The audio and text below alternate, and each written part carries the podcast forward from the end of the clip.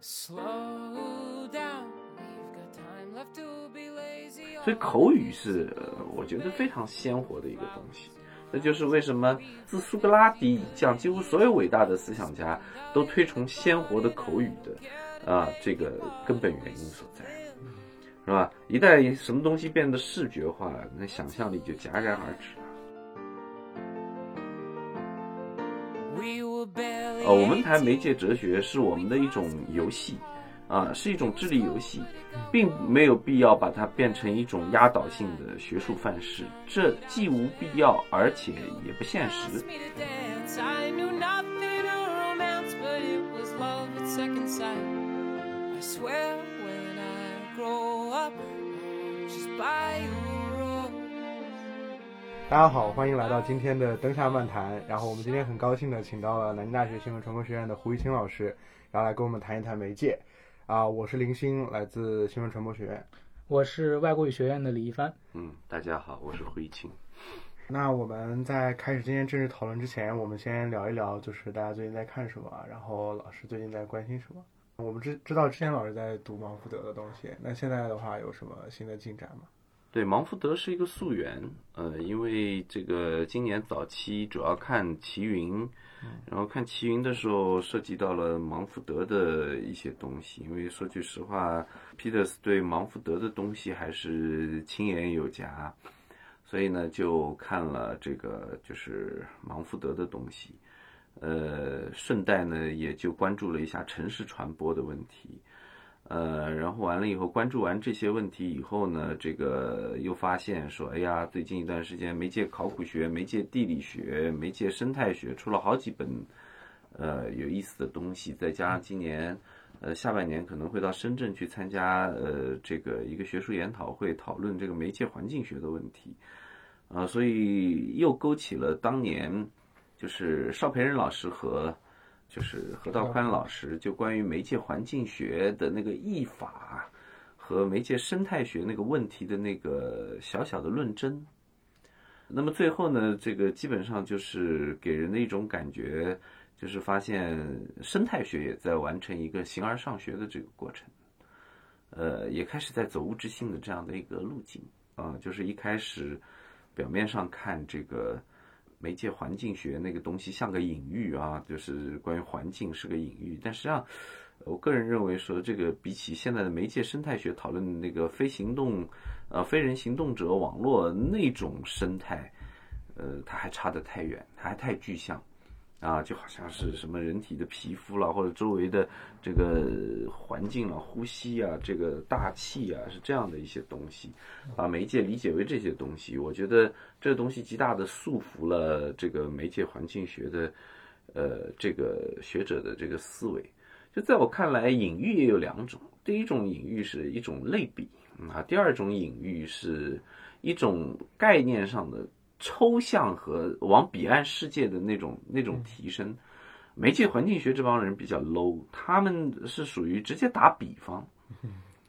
对吧？那当然这个毛病是出在呃麦克卢汉身上啊，麦克卢汉就喜老喜欢跟你讲什么呃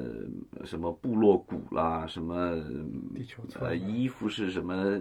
什么人体的肌肤啦，什么我社会肌肤啦，是吧？等等诸如此类的一些东西，那我就觉得说这个可能后面会兴起一门真正意义上的媒介生态学，在这个媒介生态学里面，可能三层东西都有。第一层就是我们所说的刘易斯·芒福德那个语境当中的社会生态学，或者是生态学，就生物意义、生物学意义上的生态学的这种媒介观。啊、第二种就是社会意义上的这种媒介的这个生态观，也就是说，呃，媒介作为这个社会生态当中的一个组成部分和一个系统。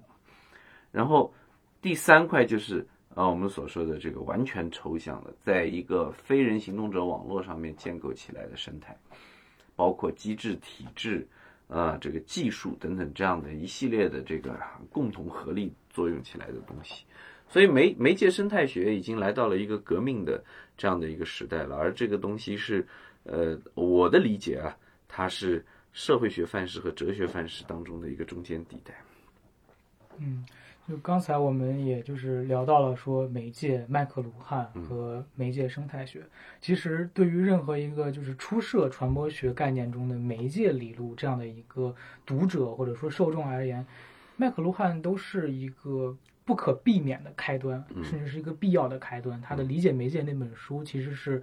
整个传播学界应该是公认的一本奠基之作。对，就是为什么麦克卢汉他对于媒介的理解那么重要？他真正为传播学打开了什么样的想象力？就像您说的，麦克卢汉的那种隐喻的媒介是怎么样为我们的传播观进行铺垫的？嗯，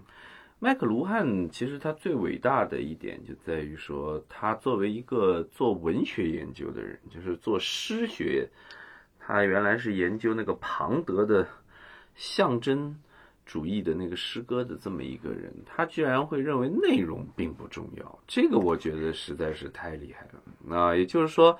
这么多年的文艺理论、诗学理论、美学的这些东西，都在探讨的是内容对于心灵的这样的一种形塑，谈的是作家的呃 pre knowledge 对于作家写作，这就是维维多利亚时代那个文艺批评的那种特征呢。从来很少有学者，当然新批评是个例外，啊，去关注我们所说的这个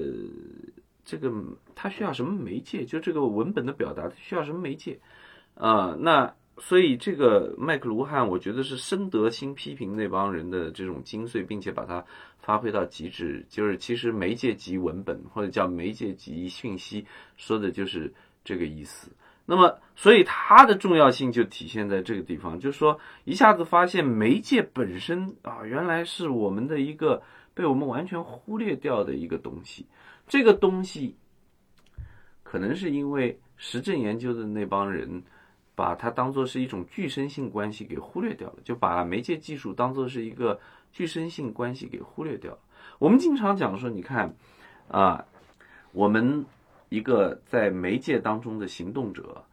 他应该有三重啊不同的这个维度。第一重维度是他的前景，这个前景就是他的表演啊，就在传播当中他的表演，他的这种呃行动。第二块是他的这个行动的脚本剧本，对吧？他得按这个剧本演，他不按这个剧本演不行。那所以这个剧本是我们所说的权力。啊，谱写的这样的一个一个剧本，你不可能在权力之外，这个按照这个自己的意志啊去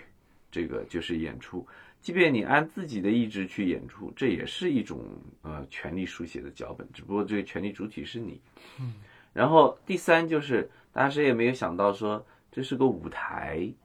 对吧？然后这个舞台。不是什么阿猫阿狗拿着什么破剧本都可以在这个上面来演出的。你比如说，在一个话剧的剧场里，你总不见得唱京剧啊。那所以在这样的一种情形下，大家就可以看到了，说，呃，其实媒介技术就相当于那个舞台，那个舞台，大家看戏的时候是并不会太关注的，甚至这个舞台上面的。边缘角色大家都不会太关注，更不要说这个舞台本身。这个舞台好像放在哪儿演出，它都是个舞台。但大家没有想到过的是，有的时候舞台是起决定性作用的，因为它是那个氛围的建构者，它是剧本的安放者，也是我们所说的这个行动的建构者。啊，那所以我们所说的以前的这样的一个呃传播研究呢，完全忽略这个东西，但麦克卢汉发现。麦克卢汉发现说，你在什么舞台上表演，实际上在某种意义上讲，就就说明了很多问题，对吧？起码它就说明了很多啊，这个被忽略了的信息，或者是被大家看作是潜意识的共识的信息。比如说，这个在这个莎士比亚的这个话剧剧场里面表演的这些东西，它首先必须是个话剧。啊，那这些演员必须是按话剧的形式来进行演出，这一切就说明了最重要的问题。啊，那么这是麦克卢汉的第一个贡献。麦克卢汉的第二个贡献就是他发现，就像他受到这个新批评的这个教育一样，好像我们周围的一切环境都可以用一种打比方、隐喻的这种方式把它给呈现出来。所以有意思的是，这个媒介。在隐喻里面所扮演的那种角色，而不是他在现实生活当中扮演那种枯燥无味的角色。在这种情形下，麦克卢汉就为媒介研究完成了第一步的抽象的过程。啊，如果没有这个东西，我们老是在研究这个，比如说《人民日报》上面刊登的这样的一个文本啊，或者是研究这个江苏电视台的绩效考核。那如果我们研究这些东西的话，那么永远不会为传播学带来一个抽象的过程。嗯，啊，那么当然，我觉得他的这个第三个这个对于传播学的这个贡献呢，是在于，啊，麦克卢汉始终想要去讨论，呃，这个媒介和人这个两者之间到底发生了一种什么样的这个互动关系。啊，那所以在这种情形下，他不经意的就拉开了我们后面讨论的很多的母题，比如说我们永远都会去讨论人和技术到底是一种什么样的关系，而这种关系其实特别复杂啊，这一点我们后面还会进一步的呃去阐述，对吧？那么，所以当他谈到，比如说像什么万物皆媒啊，他看到了我们所说的这个一切的东西都可以呃作为中介啊，在隐喻的意义上。啊，那这个东西其实就极大的开放了我们的想象力啊。那所以你看，说今天，呃，我们之所以不再把这个媒介仅仅理解为广播电视、报纸，在很大程度上面都跟麦克卢汉所做出的那个呃重要的贡献有很大的关系。这样就可以让我们看到很多在我们原来呃根本无法把它理解为媒介的东西，怎样在我们的日常生活当中扮演媒介的角色。嗯，啊，这个东西太重要了，就是它打开了一方。新天地或者是一方新世界，啊，你只有从这个角度才能够看到，啊，打引号的看到，这个所谓的中介在我们日常生活当中到底扮演着什么角色，它有什么样的力量，它怎么组织和安排我们，是吧？所以你说，当一桌火锅，啊，一桌麻将，等等这样的一些东西都能够成为传播学关注的对象，啊，然后。啊，你就发现我们的视野大大的提升了啊，也就是说，啊，我们理解舞台的能力远远的超过了那个呃，天天把大众传媒作为自己研究对象的那个时代。嗯，确实，麦克卢汉他的贡献在于，就是在社会这个舞台之上，我们的角色并不是完全处于聚光灯之下的，我们可能会看到其中的道具里面的观众和其中的一切一切的布置，它的形成结构。那么，对于我们一些就是传播学的入门者和初学者和一些我们感兴趣的人来说，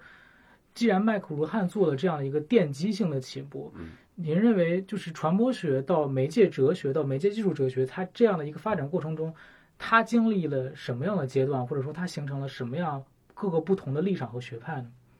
对，就是后来的这个发展呢，在我看来。呃，麦克卢汉其实早生了五十年啊，他不是社交媒体时代出生的人，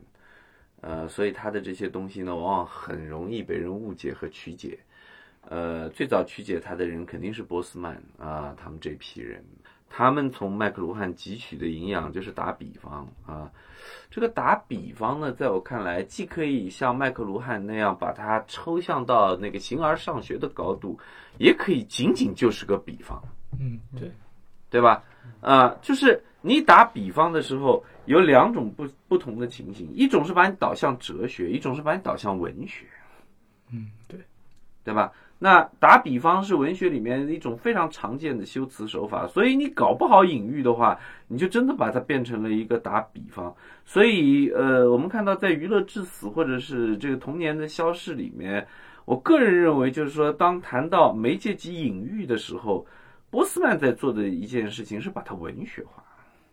啊，他不是把它往更抽象的那个方向在提炼。所以波斯曼这样的学者呢，呃，说句实话，他更像是一个专栏作家，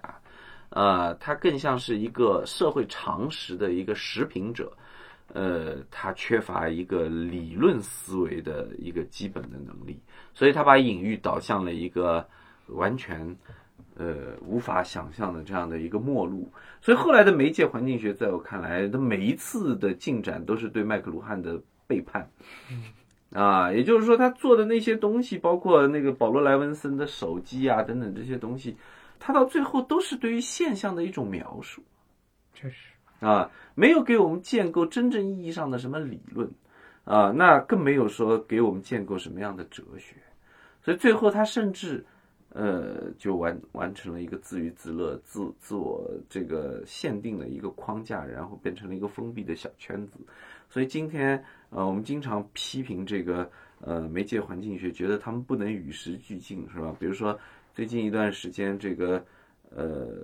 媒介环境学的这个美国的这个学派的这个会长，呃，就宣布，他们认为马修·福勒提出来这个媒介生态学跟他们完全是两回事，他们要跟他划清界限。我后来心想，你划清界限个头啊！你越划清界限，越说明你 low，你知道吧？啊，就是你连这个抽象的机制、体制、元素。啊，关系等等这样的一些东西，你都不敢放进现在的环境媒介环境学里来研究，这只能说明这个媒介环境学完蛋啊。那么，所以这个就导致了媒介环境学在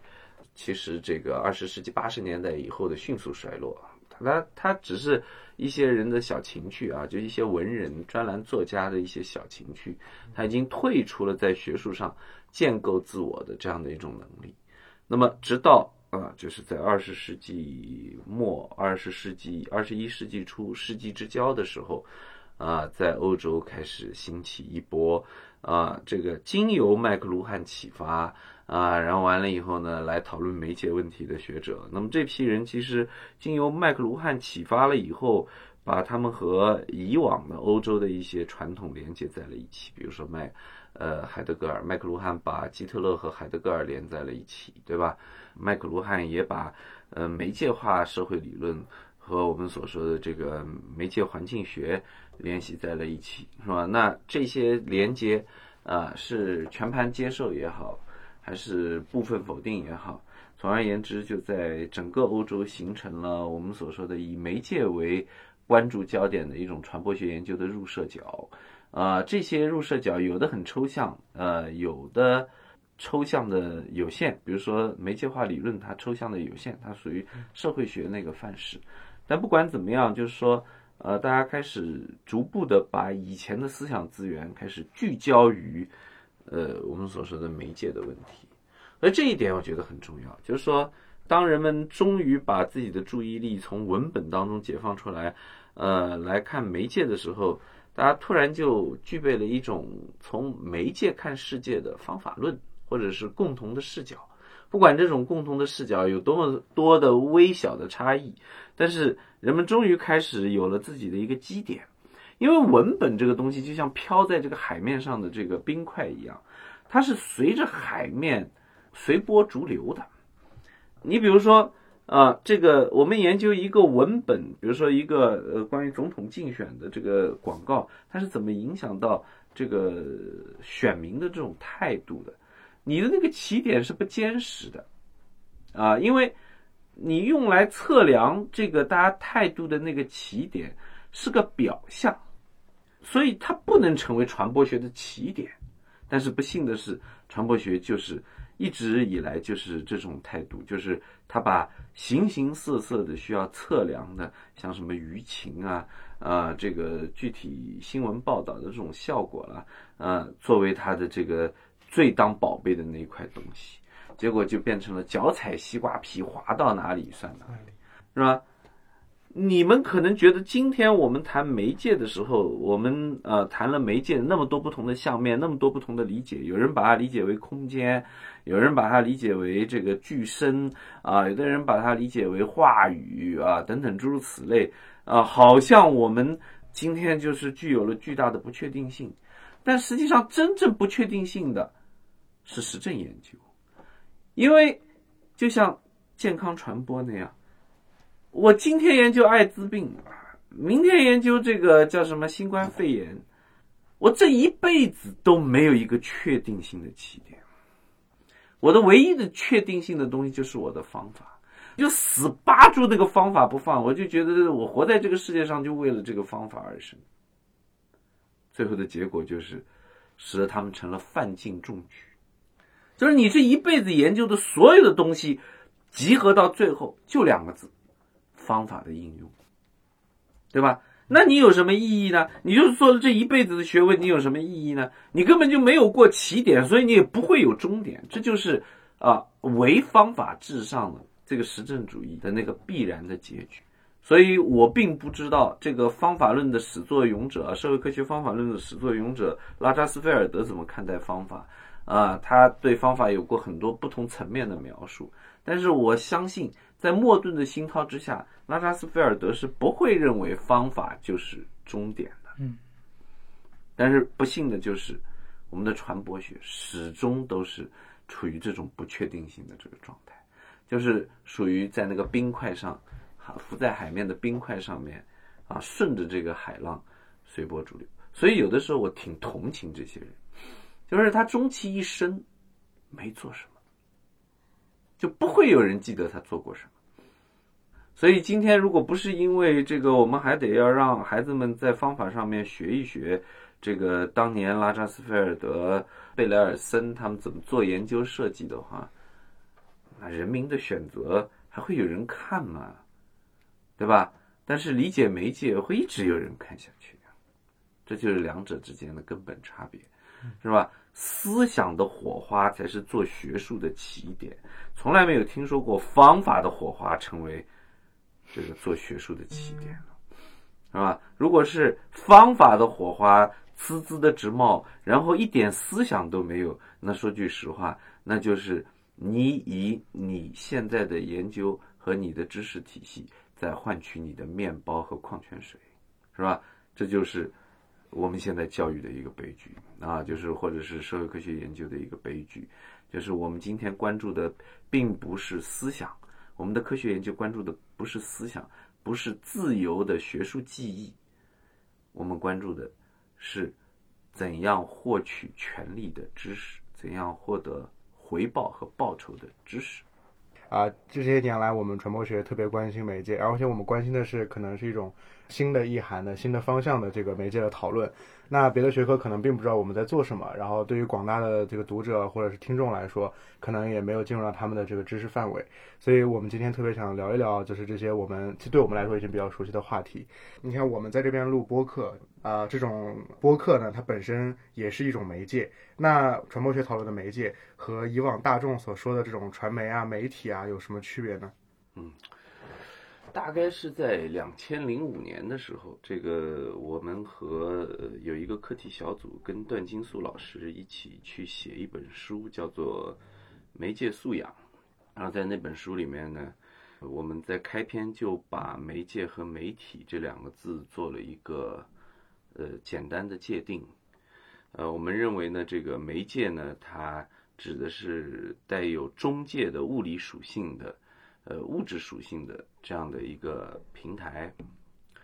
呃，媒体呢是指呃运作这个物质平台的这个组织啊、或者是实体。结果呢，这个书出来了以后呢，就遭到了来自于呃这个复旦大学陆叶教授激烈的反对。他有一次在呃我们的这个私下的这个交谈当中就说：“你们搞什么嘛？”说这个媒介或者是媒体，它翻译成为英文都是同一个词，啊，说这个你们这样的一种区分，呃，没有任何学理上的这个依据，毕竟这个概念它是舶来品，呃，因为在中国的这个传统语境里面没有媒介这样的一个概念。那么那是十多年前的一个对话了。那我相信，就是今天我们在考虑这个概念的时候，我们确实同意。呃，陆叶老师说的这个话，在这个原初的语境里面，并没有媒体、传媒或者是呃媒介之分。但是呢，今天我们说到媒介这个词的时候，本身就有很多种不同的理解了。啊，那这个其中就是我们刚刚讲的这个最核心的那个问题，因为有很多的人就是把媒介理解成为了我们今天讲的《人民日报》。呃，江苏电视台这样的一些媒介的实体组织，但实际上呢，呃，这些媒介的实体组织，在我看来，并不是我们今天关心的核心内容，啊，它就跟这个社会的普通的组织机构一样，它并不是传播学关心的这个对象。传播学更关心的是他们在做的这些事儿，他们做的这些事儿啊，在多大程度上面成为了我们这个社会的中介，成为了呃我们社会的一个组织性的这样的一种力量。啊，那所以当他们不扮演这种角色和不发挥这样作用的时候，他们就跟路人甲、路人乙一样，并不是我们传播学关心的内容。那么，所以在二零一八年的时候，我就提出来，既然我们关心的是他们做的这些事儿，呃，所构成的这样的一个媒介的概念，那么这个地方的媒介的概念，它就应该是一个隐喻，啊，它指的是呃，中介于社会各种元素之间的。这样的一种组织社会的力量，那这种组织社会的力量，它完全是一个隐喻，它并并不一定能看得见，也并不一定能摸得着，它的这种影响也不是它传播的这个内容，呃，所能够完全呈现出来的。有很多的东西，并不是那个文本字面的意思，呃，所能够完全涵盖的。呃，也就是说，我们参与的各种各样的活动，传播的各种各样的内容，它产生的这对于这个社会的组织、这个协调和认同的这种作用，它远远的这个不止于字面上的意思啊。那所以从这个意义上讲，这就是媒介，媒介超过媒介上传播的信息和内容的总和啊。那所以讲到这个地方，就是。呃，我们开始理解哦，原来今天的媒介远远不只是在信息传播当中那个文本上的字面的意思，也不仅仅只是江苏卫视或者是人民日报这样的这种社会机构，相反，它应该是一个看不见的手，它在组织和协调着我们社会的一切元素。嗯，那，嗯，但是我还是有一个小小的疑问，其实我是觉得，在英文的这样的一个语境中，其实。媒介和媒体这两个词可能是在一定程度上被分开的。比如说，在英文里面，我们说媒体是 media，嗯，然后在就是在特殊的哲学语境里，我们管媒介叫 medium，嗯，然后在这两种词的分立之下，我们会发现媒介其实是代表一种有中介性的那种意涵。嗯，这样的中介和就是您所说的那种媒介，它有一种什么样的关系？因为我在就是您刚才说的那那段话里面感觉到说。媒介的意思更多的存在了一种主体和客体的分别，就是说有一个传达的这样的一个意义，而中介它仅仅是聚焦在两两个物、两个客体或者两个主体之间的某种存在。嗯，您能不能给我们详细去解释一下，就是中介和媒介又有什么样的区别呢？其实呢，我也想过，就是陆叶老师当初的这个说法其实是有问题的。他就是仗着十多年前英语比我们好欺负我们，呃，但实际上呢，说句实话，这个媒介它既可以是单数形式，也可以是复数形式。那当我们谈媒体的时候，我们可能说到的是媒介的复数形式，也就准确的说是形形色色的各种媒体。但当它变成我们所说的单数形式的时候，就像我们讨论文化工业和文化。产业的这样的一种区别，我们说文化产业它是一个复数形式，它指的是形形色色的各种各样的这个与文化相关的产业形式。但是如果我们说它是文化工业，就是这个单数形式的时候，那么它指的就是一种意识形态啊。所以呢，事实上就是说，我们今天不仅谈的是媒介的单数形式，而且可能谈的是媒介的这种单数形式当中的。更有意思的那个层面，所以这个里面就涉及到另外一个问题，就是这个夏娃所说的那个关于中介化和媒介化的这个问题。啊，那夏娃当他谈中介化的时候，其实他仍然是把媒介放在信息传播的语境里面来讨论它。啊，也就是在信息传播的语境里面，媒介到底扮演着一个什么样的角色？它怎么把内容传递给受众？怎么产生影响？它还是呃认定这是传播学的那种传统范式里面媒介所扮演的作用。但是呃，与此同时，夏娃又看到了完全不同的另外的一个东西，那就是当媒介变成我们生活当中的一种逻辑的时候。它是怎样影响到我们生活的其他方方面面的？所以从这个意义上讲，今天用中介这个概念，可能也已经没有办法概呃概括媒介的呃所有的内容了啊。它实际上并不仅仅只是在传播的过程当中扮演介质，它其实在我们社会生活的方方面面，它都扮演着呃一种介质的作用，而且这种介质的作用跟以前相比，它不是那种呃这个呈现的被动的这样的一种作用，而是非常积极的、主动的、组织的啊这样的一种作用。所以这个夏娃在他的这个文献里面想要去表达我们生活的方方面面，甚至包括在玩具。啊，这样的一个层面当中，我们是怎么被媒介所建构的啊？那这个时候就跟信息传播毫无关联了。呃，我们在我们的其他的社会行动当中带上了媒介建构出来的这个观念的影子啊，受到了这种逻辑的左右。所以从这个意义上讲呢，这个呃媒介化呃在很大程度上面拓展了媒介这个概念的边界。呃，夯实了它的很多并不以前并不具备的这种内涵。那么，所以这个就涉及到这样的一个问题，就是我们今天到底怎么会发现媒介有这样的作用啊？以前媒介的逻辑在我们的生活当中也在影响着我们的生活，但我们从来没有发现它啊。我们怎么会发现它的？实际上，在我看来，这还是一个后视镜的原理，就是说。当今天社交媒体的这样的一个时代的来临，啊，这个 social media 这个无处不在的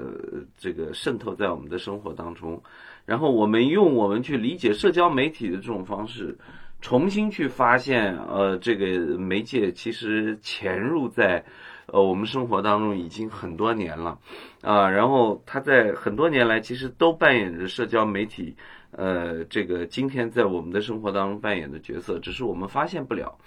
啊，是社交媒体把它显性化了，啊，因为我们看抖音、看呃刷快手，通过这样的一种方式重新建构了我们的行为方式和观念，所以这个时候我们用这种呃视角再去看啊，原来我们的日常生活当中早就已经被媒介的逻辑这样建构过了。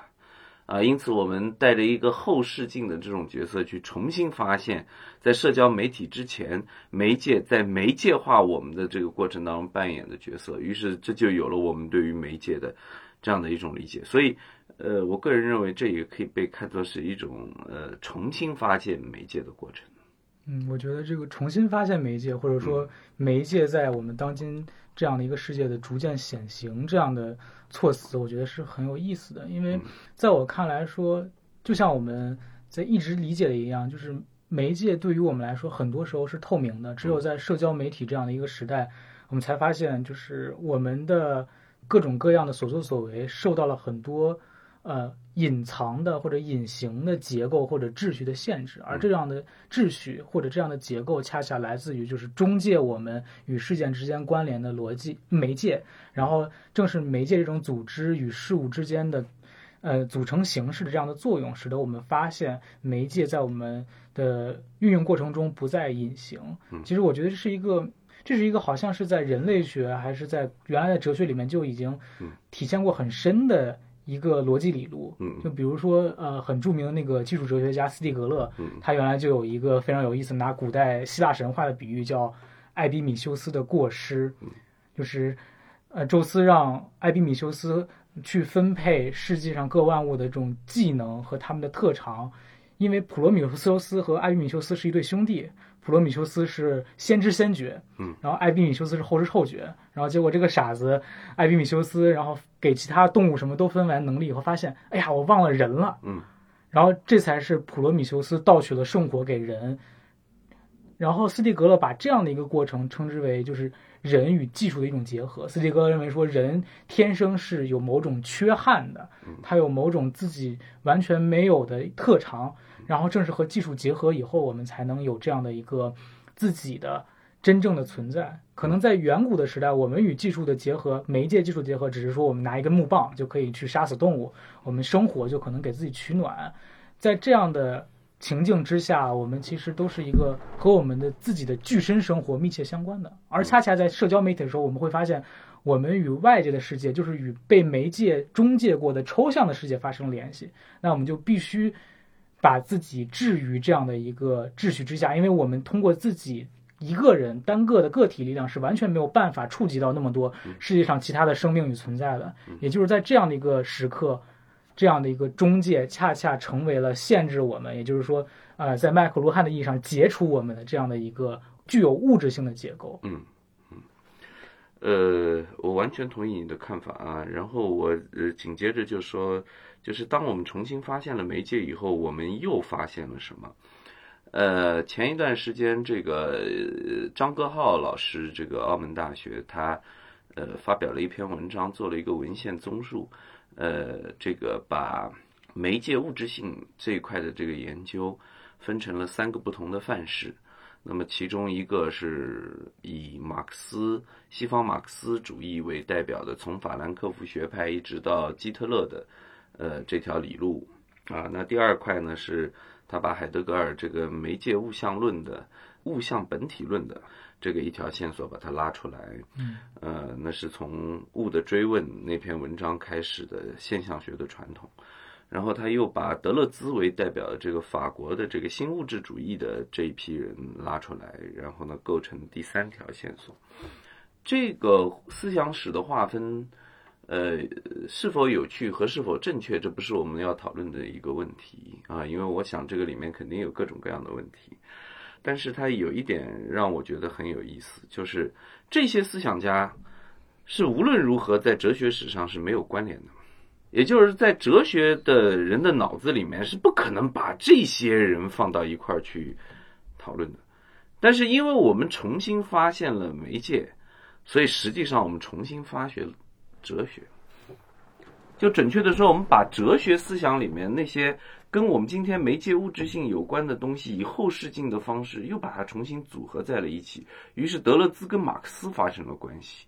这个海德格尔跟马克思发生了关系，而他们的这种发生关系跟以前哲学上的那些言说都无关，跟哲学史上的那些言说都无关。那么，所以准确的说，就是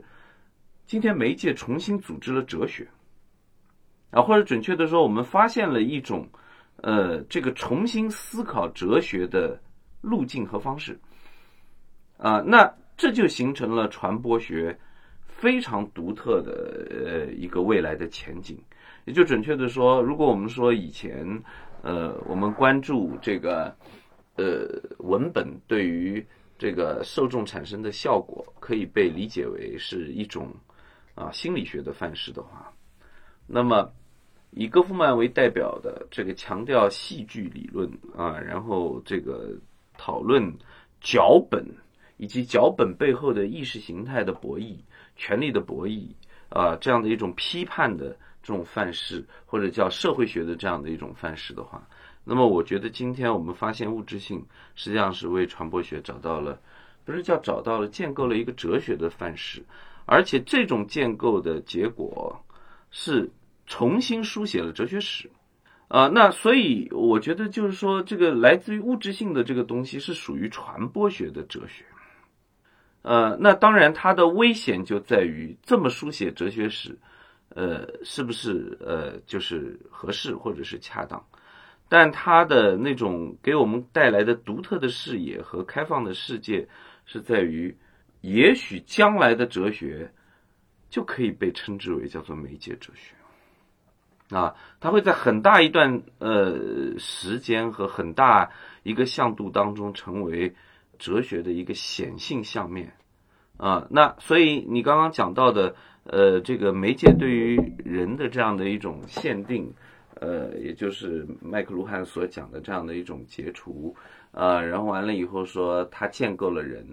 呃，建构了我们所说的我们观察人的一个相面。那么准确的说，反过来，如果这样思考的话，他也建构了哲学，他建构了哲学反思这个世界的。啊，一个相面，而且把所有哲学上关于啊主体见性问题讨论的这样的一些理论，通通都可以被重新建构为我们今天看到的啊这样的一种媒介哲学的一个组成部分啊，所以呃，这就是呃我看到的这个物质性呃相面的这样的一种生命力啊，准确的说，也许这种研究的范式值得我们进一步。去探索那个未知的世界，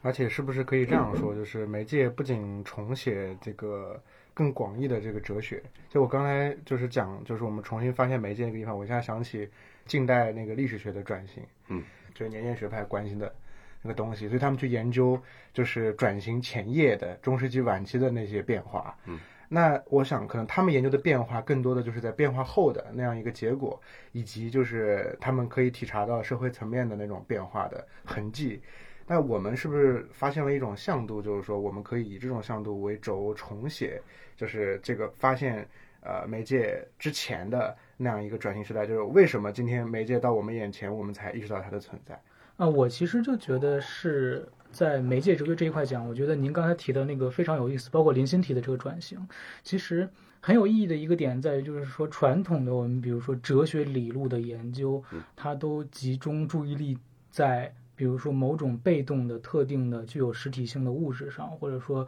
啊，具有某种认识论意义上的，然后啊比较灵活的、具有自由意志的主体之上。然后我们会发现，就是在这两者中间存在一个特别有意思的灰色地带，那就是存不存在一个值得我们去研究的自在自为的某种实体。如果这样的一个存在是可能的话，那么我们将会打开一个新的研究的空间。这就是为什么原来就是。德里达特别注重动物哲学，因为动物是一个特别有意思的实体，它对于我们来说是一个全然的他者，我们不知道它到底在想什么，它到底以一样什么样的逻辑进行自己的演化，进行自己的行为。所以他原来写一本书叫《Animal Therefore I Am》，我觉得这就很有意思。但是动物它恰恰不是我们的一个研究重点，但是我们会发现媒介技术现在出现了，出现了一个自在自为的一个技术实体。它以一个非常前所未有的方式转制了我们生活的所有组织形式，所以这是我认为媒介哲学之所以能够重组哲学原来元素的一个关键点所在，可能是我自己个人的一个观点。嗯，这个传统的哲学就是它是在主客体二元论的那个语境里面来思考问题的，所以当。媒介被或者是技术被搁置在这样的一个二元对立的框架里面呢，它就只能成为工具啊。那你比如说举个最简单的例子，那我们今天在这个地方呃谈话，然后完了以后呢，这个呃我们在对谈，对吧？那我们是对谈的主体，然后呢，这个所有的这个媒介设备呢，在负责记录我们的这样的一个对谈，然后并且把这种记录呢，把它传播出去。所以呢，它就变成了我们这个行为和社会公众发生关系的一个中介性的工具。那所以，只要你站在这个主客体二元论的这样的一个语境里面，啊，媒介它扮演的这样的一个角色，它就一定是这样的，它就一定是工具论的，它的工具论色彩是非常非常明显的。但是，我要说的恰恰不是这个意思，我要说的是。其实，媒介早就已经超越了我们所说的工具的这样的一个层面的内涵，所以今天我们在这里这个谈话，你也可以换一个视角来看，是被这个技术体系决定了的一种谈话方式。也就准确的说，我们被卷入了技术的那个行动者网络啊非人行动者网络。啊，正是因为我们在这里以这种方式交谈，所以我们才必然以这种方式交谈。那么，所以这个时候的媒介，它已经散溢出了我们所说的主体和客体间的行为的那个连接物。相反，它把我们全部裹挟在它的这个整体当中。那所以，这就是一种哲学思路的彻底的转换。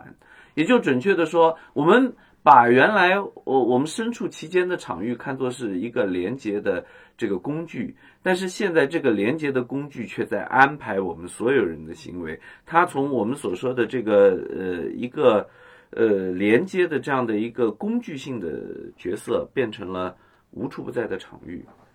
也正是因为这样，所以连传统的技术哲学也必须革命，因为。相对于那些在马克思时代就已经形成的，比如说机器体系的这种技术哲学的讨论来说，那个机器体系只不过就是一个庞大的工具，啊，就是它再怎么反作用于个体，它仅仅只是反作用于个体，它不是那个安排者，它不是把我们的所有生命都投入进去。都像个黑洞一样望不见底的，呃，这样的一个一个场域和组织者，那么，所以在这种情情形下，大家就可以看到说，媒介技术和一般的技术更不是一回事儿，它吞噬着我们的精神，吞噬着我们的观念，它安排并且组织着我们的精神和我们的观念，而并非是由我们啊，就像我要。啊，这个来生产一张一双鞋，然后完了以后，我要呃借助哪一些技术的这种工具，呃去实现它。那么，所以这就变成了工具的使用者。于是啊，技术好像是中性的，对吧？那我们使用它的主体会怎样改变它？但事实上并非如此，因为我们完全被卷入。如果说以前物质层面的技术仅仅只是呃，就是说这个卷入度仅仅是在物质生产的这样的一个过程中的话，那么呃，我们现在看到的情形是我们完全被卷入这个所谓的工具当中，这个工具在操纵着我们，在安排着我们，那因此。呃，连我们的观念都是如此，根本逃脱不了它的这种拿捏。那么，所以技术哲学其实也面临着一个革命。这个革命就在于说，你永远不要再把这个技术当做是一种物了，或者是调节物的一种手段了。相反，呃，这个观念现在被卷入在我们所说的这样的一个一个过程当中。那所以，你刚刚提到斯蒂格勒，呃，我们就来谈这个斯蒂格勒。斯蒂格勒呃的一个最悲催的地方，就是他逃脱不了我们所说的，在这个使用媒介和卷入媒介的这个二元对立当中的困境。呃，如果按照艾比米修斯的这个过失来看啊，那他的这种本体论，它是比较接近于这个物象本体论的啊，斯蒂格勒的这个观念，嗯，也就准确的说，他是希望我们把人和技术相互嵌入。啊，你中有我，我中有你啊，然后来寻找一种新的本体观念的，但是他最后又逃离不了马克思的那个认识论，呃，就准确的说，他要把媒介独立出来，作为一种他异关系的机器体系，啊，作为一种记忆工业呈现在人们的面前，啊，所以这个时候，呃，媒体又变成了人的第三尺寸，而这个第三尺寸又外在于人，啊，那所以在这种情形下，他又陷入到二元论的那个框架里面。所以，呃，艾比米修斯这个过失当中所体现出来那些革命性的本体论的精神，到了第二卷和第三卷讨论媒体工业的时候，他又完全被泯灭掉了。那所以这个时候的，呃，斯蒂格勒本人就成为了一个矛盾的这样的一个呃容器啊。一方面，你到底是在什么层次上讨论人和技术的关系？对吧？人和技术到底是一种二元的关系，还是一种互相嵌入、互相渗透的关系？如果你认为人啊和技术的这种关系是互相嵌入的，那么在这样的一种情形下，你就不可能出现记忆工业这种说法啊。相反，当你谈啊这个媒介是一种工业体系啊，是一种呃外在于人的这样的一个时候，那。呃，你似乎又再次陷入到人与技术的这个二元对立的这种关系当中去了，你就无法再提人与技术是一体的。如果是一体的话，它怎么会有一个外在的东西？所以这个问题就非常的呃困扰我们，就是说我们无法，就是常人的常识是无法这个接受这样一种观点，就是我们在这里聊天，我们居然是。呃，被技术安排的，是话在说人，但是反过来，我们又无法就是否认的一个问题是，我们确实意识到，我们就是被媒介安排的，对吧？所以，认识论和本体论在这个地方，哲学的呃这个这个二元对立就彻底的显现出来，就是在媒介这个问题上是。认识论和本体论完全分离的，是对抗的，所以哲学进入到了一个对抗的时代。嗯，所以说，像大家还是带着比如说笛卡尔以来的那个主客体的东西在讨论问题，但是可能现实已经远远走在我们前面了。那那大家还是会很执念的去讨论主体性的问题。那其实通过我们刚才讨论，我们可以意识到一个问题，就是说，我们哪怕讨论主体性，也一定是和技术深度绑定的那个。呃，非主体的主体性，所以说，是不是说我们的主体性和媒介技术一开始就是，不是说不契合的，就是说它就是被包裹的。然后在这个基础之上，我们才能讨论所谓的主体性，就是有它包裹的主体性。我是觉得，就是在这样的一个理路之下，我们会非常惊恐的发现，就是我们在讨论与媒介的关系的时候，一开始因果就是倒置的，是是我们一个恍然大悟的过程。我们恍然大悟是媒介竟然存在于我们整个建构哲学和建构我们任何知识的过程之中，然后我们需要痛苦的把媒介与我们剥离，或者说我们需要痛苦的认识到，我们必须与它共存。那就像林鑫刚才问的问题一样，我可能要提，也要提一个相似的问题，那就是我们是否存在一种真正的非媒介哲学？既然我们认识到媒介必须与我们的整个知识谱系相共存，它甚至形塑了我们的知识谱系，成为我们的知识形式的唯一表达范式的话，那是否存在非媒介这样的一个概念，还是说非媒介它只是一个伪命题？呃，我觉得哲学在笛卡尔以后被科学绑架，啊，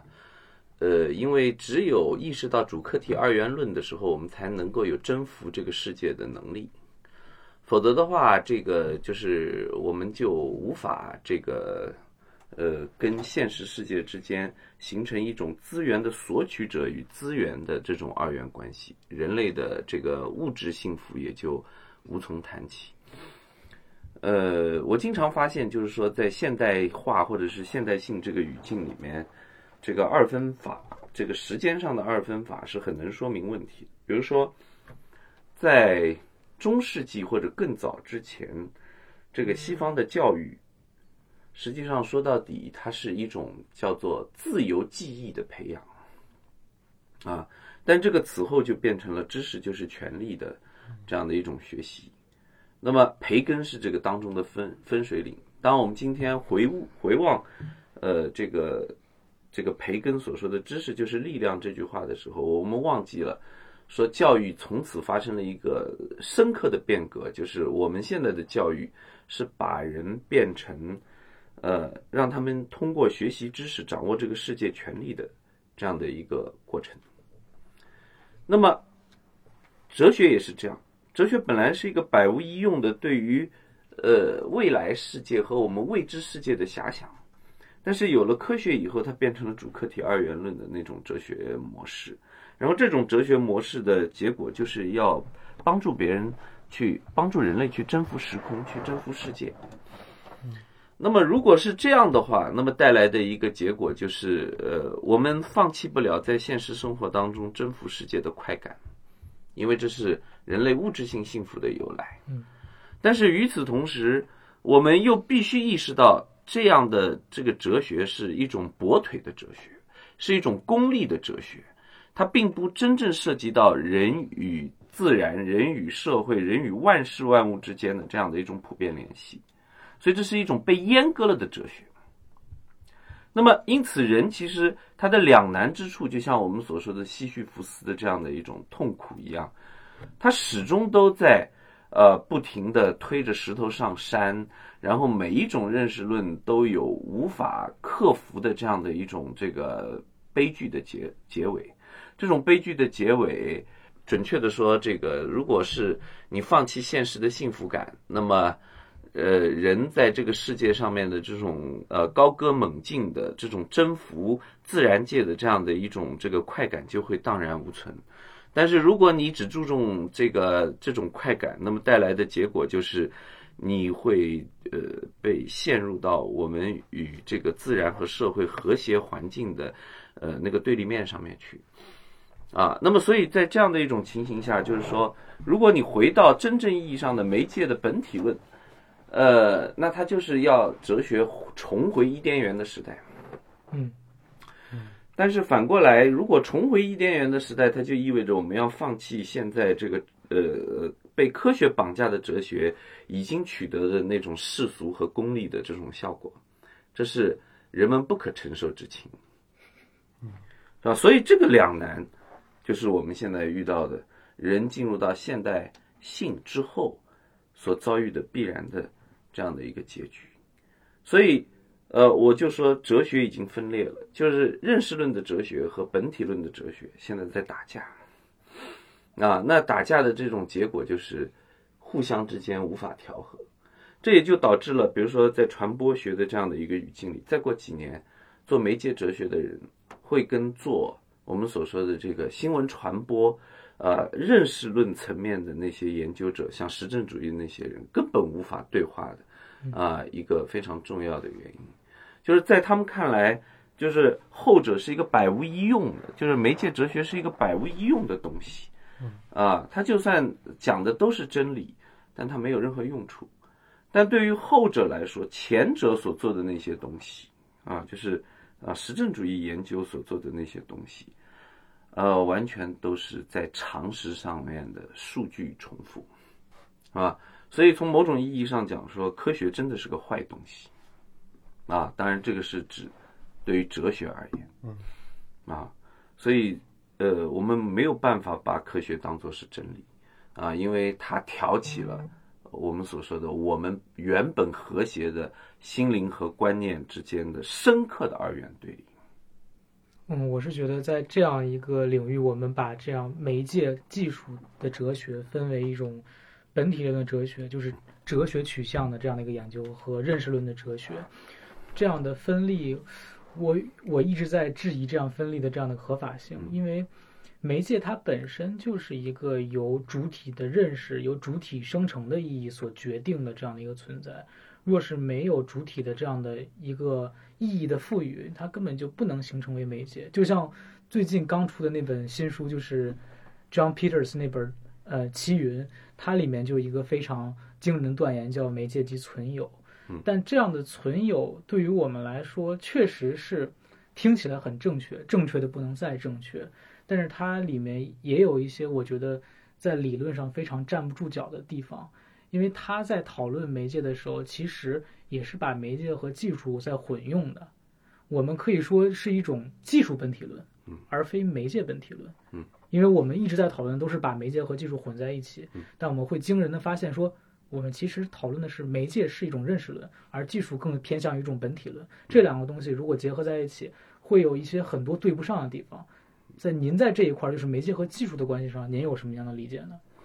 呃，这是一个非常难处理的问题。就是说，媒介有它的技术相面，但这个技术相面跟我们所说的工业化生产当中机器体系的那个技术相面完全是不同的。呃，工业流程上面的那样的一个技术体系，它虽然影响人的精神生活，但它不宰制人的精神生活。嗯，呃，它不是把人的精神生活包裹于其中，它只是说以它的独有的方式，默默的影响着人的这样的一个精神生活。但是媒介不一样，因为媒介它上面流动的最重要的东西是信息和呃内容。那所以在这样的一种情形下，它不断的，它是一种非常强大的，不断的在你的观念当中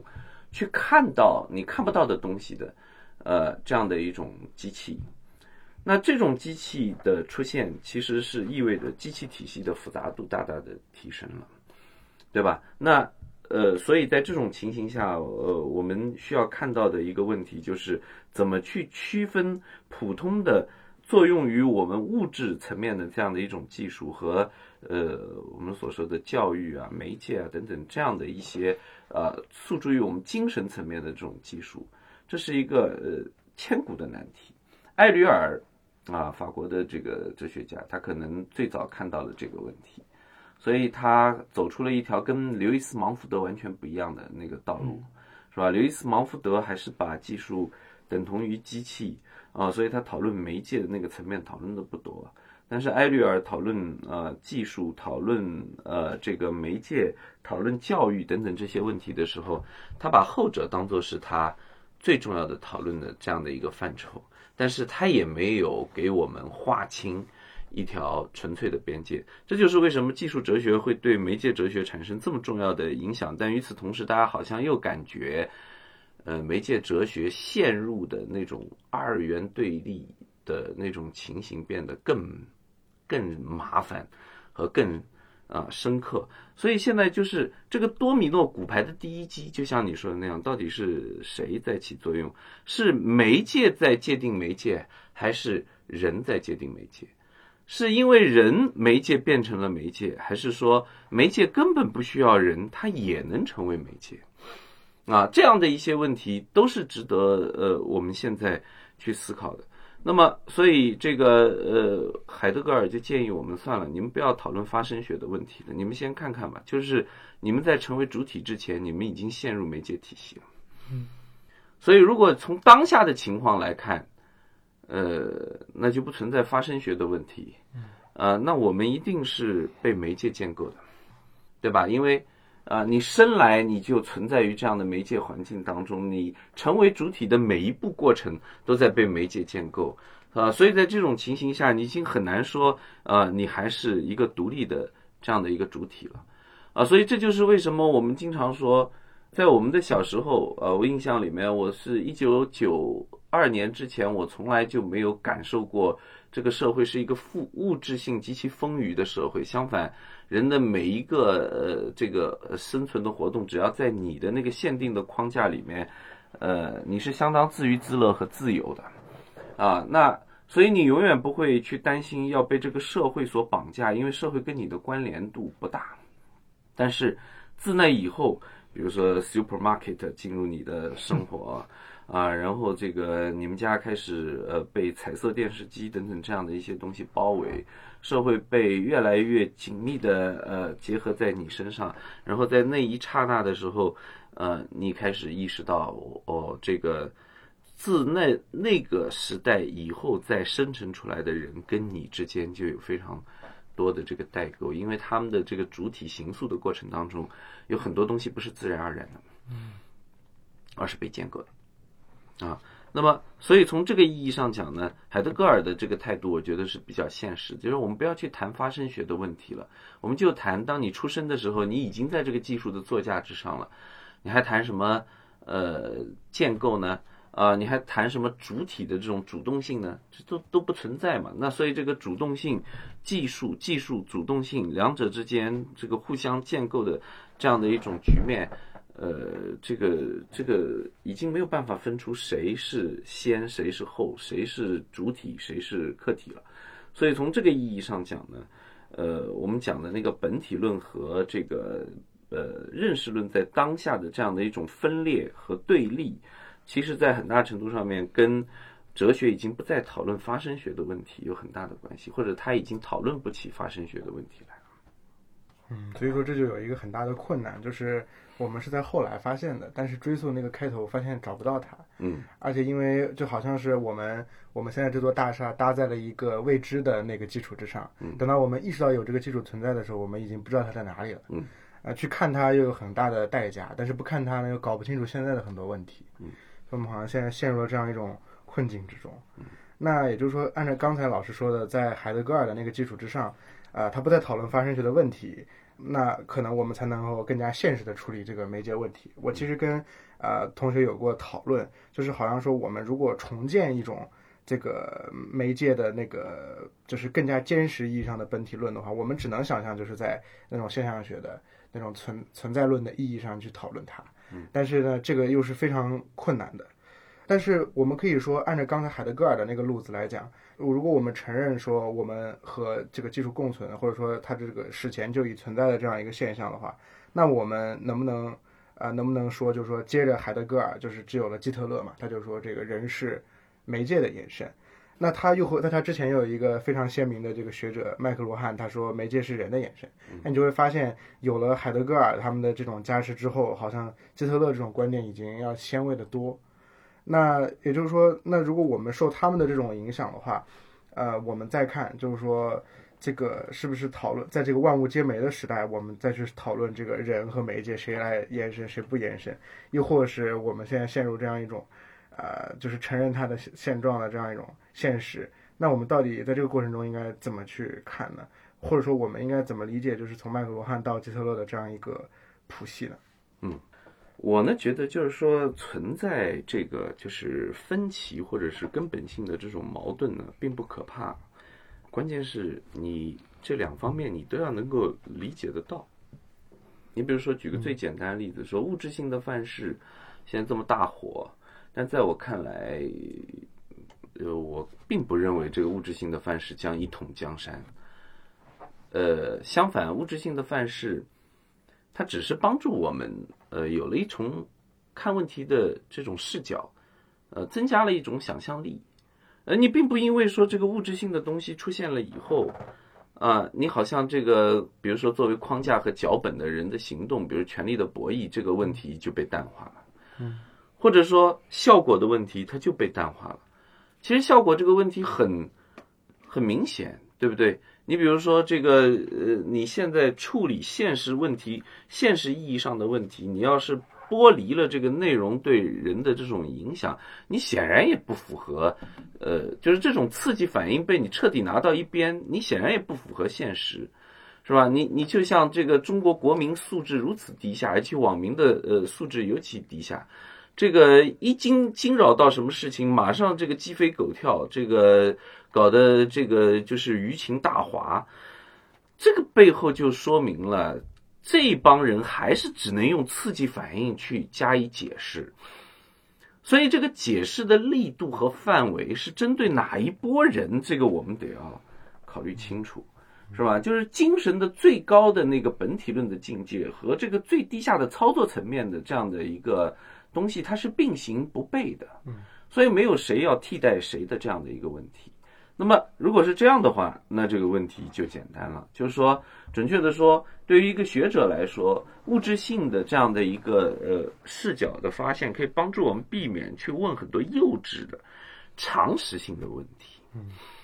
是吧？我我呃，昨天在上海开会的时候，我就谈到这样的一个话题，前天。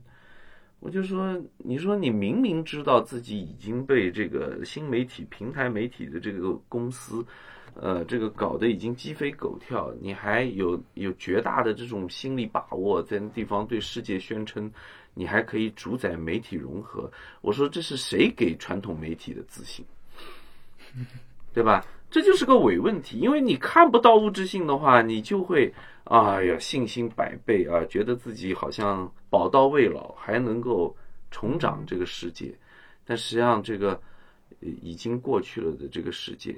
呃，真的不是你所能掌控的。但是呢，你也不用过度的夸大物质性的啊这样的一个应用的领域，因为它毕竟仍然属于形而上学那个层面的问题，它仍然是在研究问题的提出和方法论层面啊对。对于你的那样的一种作用，是是属于开蒙的这样的一个作用，它并不帮助你去解决，比如说这个舆情怎么处理的问题。所以讲到这个地方，我们就就应该知道，就是说，呃，我们谈媒介哲学是我们的一种游戏，啊，是一种智力游戏，并没有必要把它变成一种压倒性的学术范式，这既无必要，而且也不现实。嗯，那么，所以我们回过头来谈。那在比如说基特勒的框架里面，我们是不是就不能谈人本主义的问题了呢？我觉得不是，因为说句实话啊，我们反过来这么辩证的思考这个问题，呃，大家就明白了。呃，如果这个我们所说的“话在说人”这样的一个一个语篇，或者是这样的一个判断，它如果不是在人的身上被得以实现，那话怎么说人呢？对吧？那所以话在说人的过程当中，那肯定又会被人所修正，或者是很辩证的会被人啊所这个重新再现，或者是这个这就是我们所说的可共性的问题嘛。那所以在这样的一种情形下，说你最后还是要到人的身上去实现，那你怎么可以断言说？话在说人呢，所以我理解基特勒说话在说人的时候，就跟小孩过家家一样耍耍脾气。你老说人在说话，那我就说话在说人，对吧？那么反过来，麦克卢汉的那些呃，这个呃，比如说媒体是呃，这个媒介是人体的延伸等等这样的一些说法，呃，他其实在描述的，从某种意义上讲是一种主体的外化。啊，那它也是显现的，在这个人和媒体互动关系或者是嵌入关系当中的一个侧面，所以他们都是看到了问题的不同侧面，仅此而已。所以谁说在话在说人的这个语境里面，我们就不能做出人文主义的这样的一种阐释呢？就是说，绝对的人道主义和绝对的决定论，这两者我觉得都是不能够接受的，是吧？你哪来迷之自信的说我就是主体，对吧？这个人道主义说人是万物的灵长，这个人文主义是吧？然后你置世界的其他部分啊，呃，于何种层面，对不对？这不就是最后你天天要去讨论碳排放的那个根本的思想动力和意识形态的由来嘛？对吧？因为你你是人的主体，所以你才会堕落到最后要去思考我们怎么挽救这个世界，让我们活下去，对吧？所以你的主体性在哪儿呢？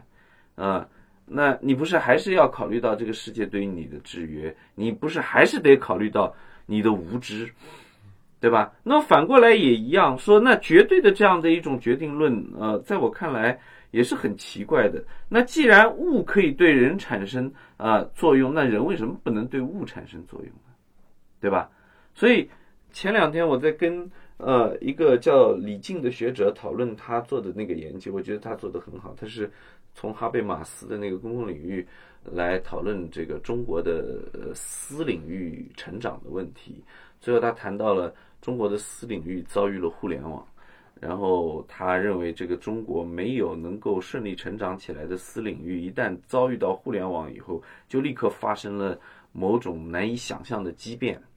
啊，那用他的这个视角，确实可以解释很多为什么我们今天互联网的舆论啊混乱成那样的，呃，一些这个原因吧，我们可以从这个角度来解释它。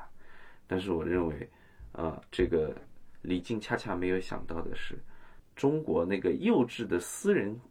领域，或者叫做啊对私人的理解，它又是怎样改变了互联网的环境和互联网的传播方式的呢？对吧？那为什么呃中国的所谓的私人领域啊，他就是对于比如说像朋友圈这样的东西，他不设防？然后与此同时，又喜欢把一堆这个私密的人拉在那个自己的那个小群里呢。所以这个里面涉及到了这个中国的幼稚的私，或者是中国人对于私的理解，它是怎样建构了我们所说的互联网的传播形式呢？对吧？所以这个两面的问题都可以做左右逢源啊。所以恰恰是我们讲的这个人与技术的这个复杂的。呃，这样的一种这个关联，所以使得我们今天可以正过来、反过去的拥有很多很多有趣的问题意识，而这些东西呢，恰恰考验啊一个学者的灵活度。如果你认死理，我就是主客体二元论的坚实拥趸呢，我就不能跟你们谈啊，嗯，那个关于什么人的主体性和啊呃那个技术的这样的一种话在说人的这种载质性啊，我就是啊一定要强调这个人的主体性会对别人有什么样的影响。那这样的偏执的学者呢，在我看来啊，他注定是被历史淘汰的。就是说，这个历史是不会对这样的思想。啊，或者是这样的研究有任何兴趣的，这种兴趣也就是他自己自娱自乐啊，就是在他自己认为自己是主体的啊这样的一个语境里面的自娱自乐，是吧？呃，那他选择了要被历史卷走，那我们又何苦为他操心呢？对不对？你爱怎样怎样，对吧？所以就是讲到这个地方，我们就会发现说，这个人文。或者是呃，就主体性，或者是这个决定性这两个视角是好东西，但不要推到极致，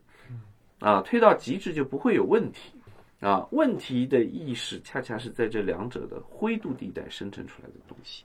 辩证的思维也是在这两者的灰度地带生成的东西，所以尽管我们在绝对的那个点上面不可能得到什么根本性的结论，甚至是。根本性的这个对对立，但是，呃，这并不意味着我们没有研究问题嗯，我是恰恰是觉得，就是研究问题恰恰产生在二元对立根本无法解决、根本无法囊括的一些基点的所在。其实，我觉得老师刚才谈的非常有意思的一点，就在于说，麦克卢汉和基德勒他两个人其实是站在一个立场上的。如果我们仔细看的话，只不过他们的知识图谱、思维谱系、他们的写作要求他们必须要。选一个边进行他们的叙述，嗯，他们的叙述恰恰决定了他们提出的观点，他们的一些理论的一些指向。我们不能把它错误的理解为这是一种啊、为某一阵每某一个阵营摇旗呐喊的那样的一个表现。嗯，人文人本主义和结构主义恰恰如果走向极端的话，如果我们简单的把麦克卢汉称为决定论或者怎么怎么样，恰恰成为了一种意识形态。这样的意识形态相反会扼杀我们在这个文本中读的一个想象力。但我还是对老师先前有一个问，有一个稍微简短的一个小问题，那就是老师说了，就是海德格尔他不想让我们讨论鸡生蛋、蛋生鸡的问题，讨论人与媒介的关系，但是海德格尔恰恰在就是实质的方面告诉我们没有这样的一个发生性问题，但他在人的知识形成方面嗯。预设了有一个这样的发生性的前提，恰恰是他预设了说，媒介的概念是一个哲学化的概念，所以要锚定媒介与人的关系，必须需要一个去哲学化的过程。这就是为什么他用一个现象学的理路来梳理媒介与人的关系，人与世间万物的关系，去看人和技术与媒介怎么样出色的结合在一起。它其实根本上涉及的一个问题是。一种知识如何在话语的情境下进行表征的问题，嗯这是它里面暗含的一个发声学的一个前提。它其实我个人认为，它还是有一点点就是在使用发声学的理路来证明媒介比人要先。其实，在基特勒的这样一个叙述里面，他比如说他有一个非常著名的书叫《话语网络》，嗯，他就去证明说媒介的发展是怎么样影响了人们话语的形成，而这个话语又怎么样反过来描述了媒介的形成。这也就是为什么给我们证明了说，像现在这样的情况之下，我们去重回媒介现象学，我们去重回对于我们知识的描述的知识形成过程，去进行知识的考古学，那么重要的一个原因，其实就是我想提出的问题，就是海德格尔好像看起来不是我们想的那么，呃，完满的证明了媒介技术与人的关系。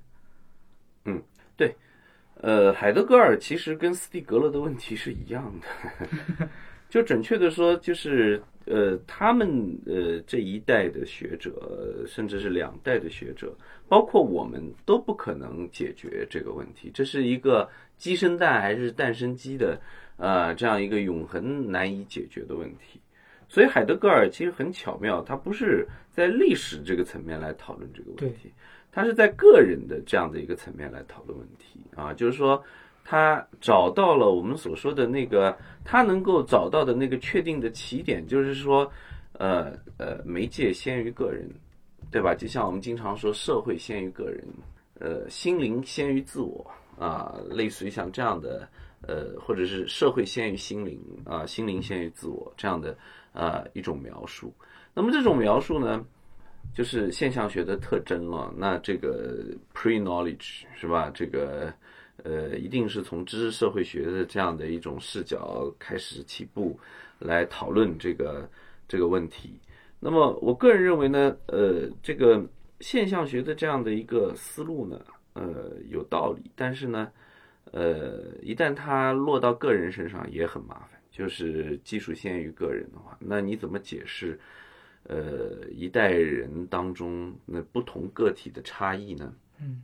对吧？所以那这说明你的那个媒介先于个人，呃，又会不小心掉到刺激反应的那个心理学范式当中去，对吧？这一点呢，恰恰是海德格尔他也没有办法，呃，去解决的一个东西，他只能以此来解释一代人有一代人的媒介偏向，但是呢，你细究的话呢，恐怕。呃，这个论断也没有办法这个被实证，呃，所以从这个意义上讲呢，就是任何这个从整体的角度去讨论问题的那些理论呢，它都只能是含含混混、边界模糊，给我们一个大概的意向性，而不可能给出我们所说的这个最后的这个精确的、精致的啊、这样的一个数据统计或者是呃实证的证明。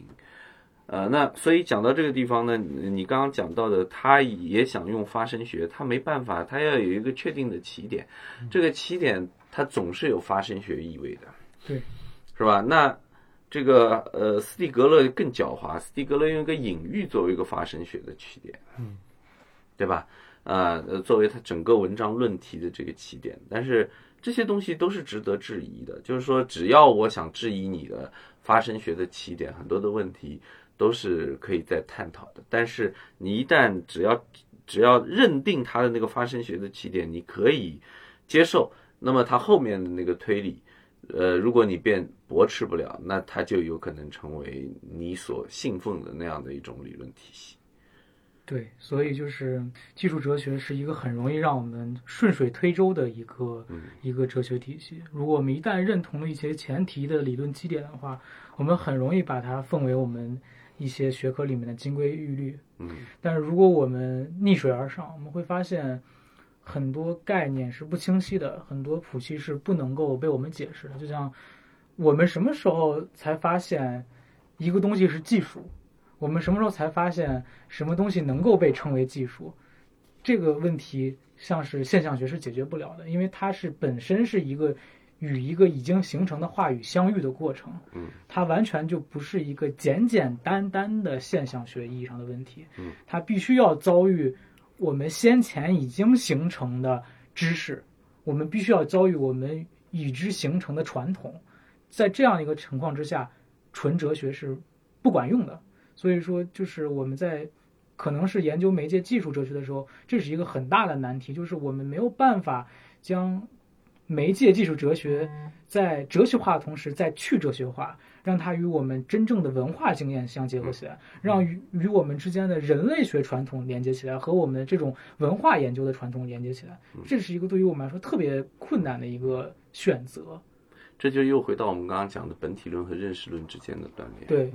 对吧？因为你作为一个研究主体，你切入进经验事实的时候，你就已经先入为主的奠定了你的认识论的基石。嗯。你做经验研究，如果用本体论的方式去做理论框架去做的话，这个简直是个笑话。就准确的说，呃，你本体论是讨论一个彼岸世界的整体的理想的状态，但你这个认识论，你讨论的是此岸世界。作为一个呃媒介，呃一个人，他能不能呃就一个学者能不能把此岸世界和彼岸世界有机的联系在一起？好像自柏拉图以来从来没发生过这种事情，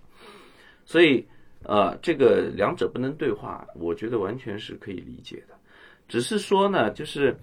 嗯，像海德格尔这样的学者，他到最后，呃，因为找不到呃一个非常合适的讨论技术的这个起点，最终又回到这个技术先于人这个问题的时候，那么他就势必这个存在着各种值得探讨的问题了。你比如说，技术先于人，意味着是一个。呃，庞大的知识体系先于人的存在，但是问题是，这个庞大的知识体系，尤其是这个技术体系，是因不同文化环境而异的，对吧？那所以在这样的一种情形下，这个人的差异化和多元化还是不可避免的。不同的技术起到的这种主导性的作用，也是在各个文化环境里面都不一样的。所以这个彼岸世界怎么投射过来的不知道，啊，你一到此岸世界里面，这个技术就不是技术了，人也不是人了，这个整个这个问题就就崩溃了，就是完全多元化，啊，所以这个你只能把海德格尔这个东西当做一理想类型。所以我经常讲，什么东西叫做技术的作家？啊，什么样的技术作家是恒定不变的？是这一代人的技术作家，嗯，对吧？这不存在这样的一个问题，啊，所以就像这个天天刷抖音、快手这一代人里面，也有人好好学习、天天向上的、能闷头看书的，啊，这个是个人的际遇。所以呢，一旦当我们用认识论去细究本体论的时候呢，本体论简直是是全都是筛子。但是问题呢，你从本体论反思认识论的，你又确实觉得认识论失之于这个。呃，细枝末节，然后完了以后说强调的都是一些微不足道的差异性，然后这些差异性实际上最后的结果就是使得整个的学术研究啊归咎于难以在理论上形成任何建树，所以各有各的毛病啊，这个这个永恒的这个两者之间的这个对立，我们还是没有办法克服。不过就是这种永恒对立带给我们永恒无限探索的空间。对。对，就像基特勒，虽然就是很多人都认为他是一个很严格的，就是很绝对的一个决定论者，但是他仍然在，就是他原来的一本书叫《光学媒介》（Optical Media），我忘了具体页码。他说，就是即使我们会发现媒介对于人有那么大的决定性作用，我们今天能够在现在好好的生活，恰恰是认为我，恰恰是因为我们与技术之间有非常出色能够结合的地方。嗯这就是为什么就是媒介和人永远是一个动态的互相形成的过程。嗯、要不然我们这也不会说是我们会因为媒介获得新的生活的意义，然后媒介技术因为我们的创造，然后不断研发出新的功能。就像现在什么抖音、快手要定期推出新的功能，以以让我们能够更好的去与媒介相结合、相连接。嗯，这也是我们一个生存之道，好像。嗯嗯那我们也马上到结尾了，而且跟老师聊的这一期呢，也是我们第一季的最后一期节目。啊，我想在马上结尾的时候跟老师谈一谈我们的这种媒介本身。嗯，呃，就是播客其实很有意思，我不知道您对播客有多少了解。就是你看，最早的时候我们讲广播，嗯然后好像它也被借用为一种宣传工具。后来我们把在车载空间里使用广播，包括互联网的那个中国早期的那个音频公司也借用了这一点，喜马拉雅、荔枝之类的。但是播客呢，它很有意思，它最早提倡的是无界化，就是我给你一个链接，然后你可以在不同的播放器上去听，就像是那个早期的那个订阅制的那种啊、论坛或者是这个网站。那它本身是这样一个东西，但它在中国语境上又很有意思。比如说，它有这个审核制度，呃，你在某个网站上获批之后，你在别的网站上自然可以生成，就是它还是需要有这么一个一个过程。但是我觉得它最有意思的一点就是，它是这个互联网时代的这种碎片碎片书面阅读的这样一个时代的一种呃非常耗人耐性的听觉媒介。呃，就是说口语的时代，好像在互联网这个技术之下，我们反而有了一种时间向度。就是我当时跟啊、陈阳老师聊过，他说，我觉得你们节目做的很好，但是为什么我要花七八十分钟时间听蓝江聊游戏哲学？啊、我为什么要听他？也就是说，我为什么要听你们几个人在这边创造的一个口语的情境，而且要花这么长的一个历史的时段去去听它？它我到底能得到什么？所以说，这个这个媒介本身也很有意思，想问问您怎么看？呃，播客好像我印象里面很早很早以前就有了，那是 Web 二点零，呃，那个博客的时代就有播客这样的一个概念，对吧？嗯。那么，呃，我个人认为就是说，播客诉诸于听觉是一个非常有风险的媒体，因为听觉本身就只占人注意力的百分之二十，是吧？人是一种视觉的动物。啊，所以深井这个东西的建构难度是非常大的，这就难怪王晨瑶老师要，呃，王晨瑶老师肯定是个视觉的动物啊，那这个听觉不是他的擅长，但说句实话呢，做学问一定要有听觉的思维，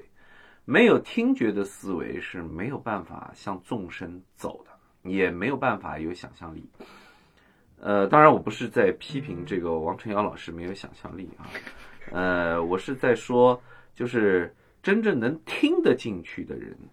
他才能够给自己以想象的空间。比如说，我们经常讲说，在声音的这个深井里面，有很多的东西需要你的想象力去弥补，对吧？但是这个东西恰恰非常烧脑，也非常的费劲，因为视觉参与不进来，所以人需要调动大量的注意力。呃，很辛苦，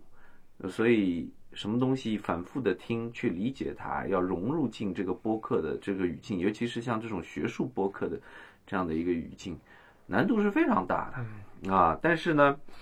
你会发现说，有想象力的这个研究者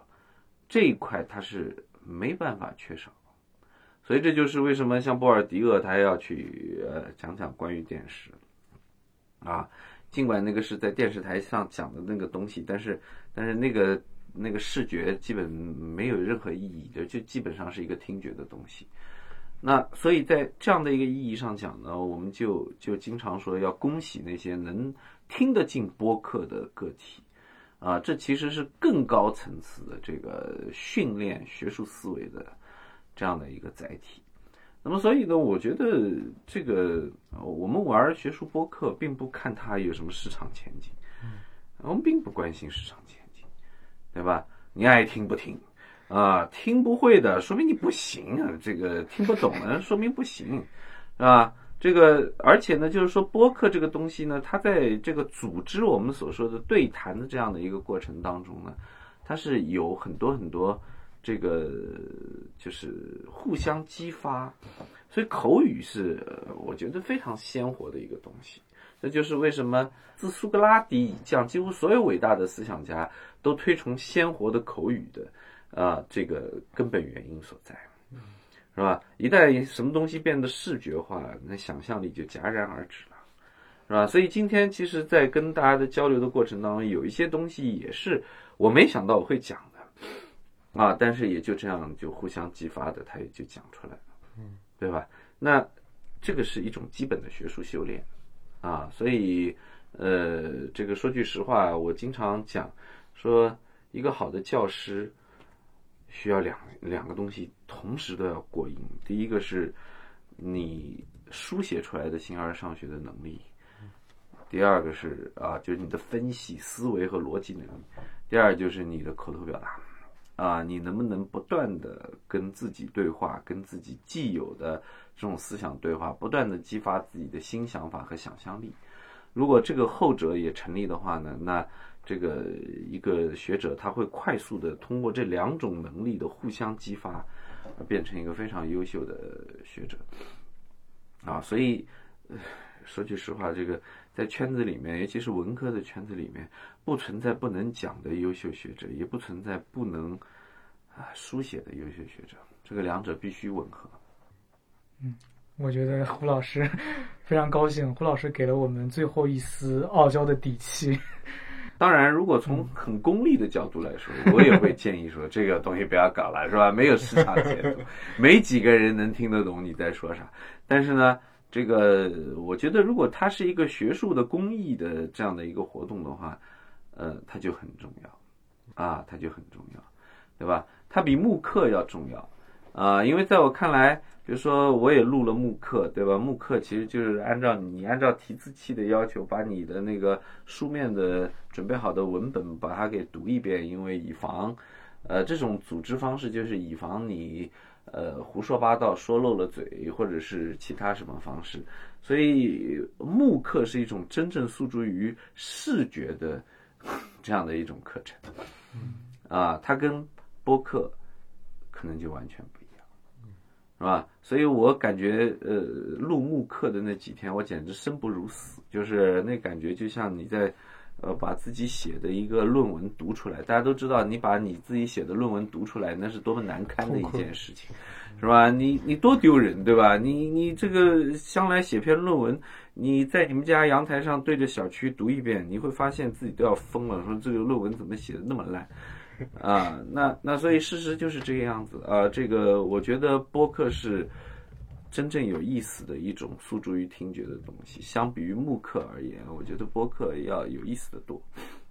嗯，我觉得这可以算作我们《灯下漫谈》这一期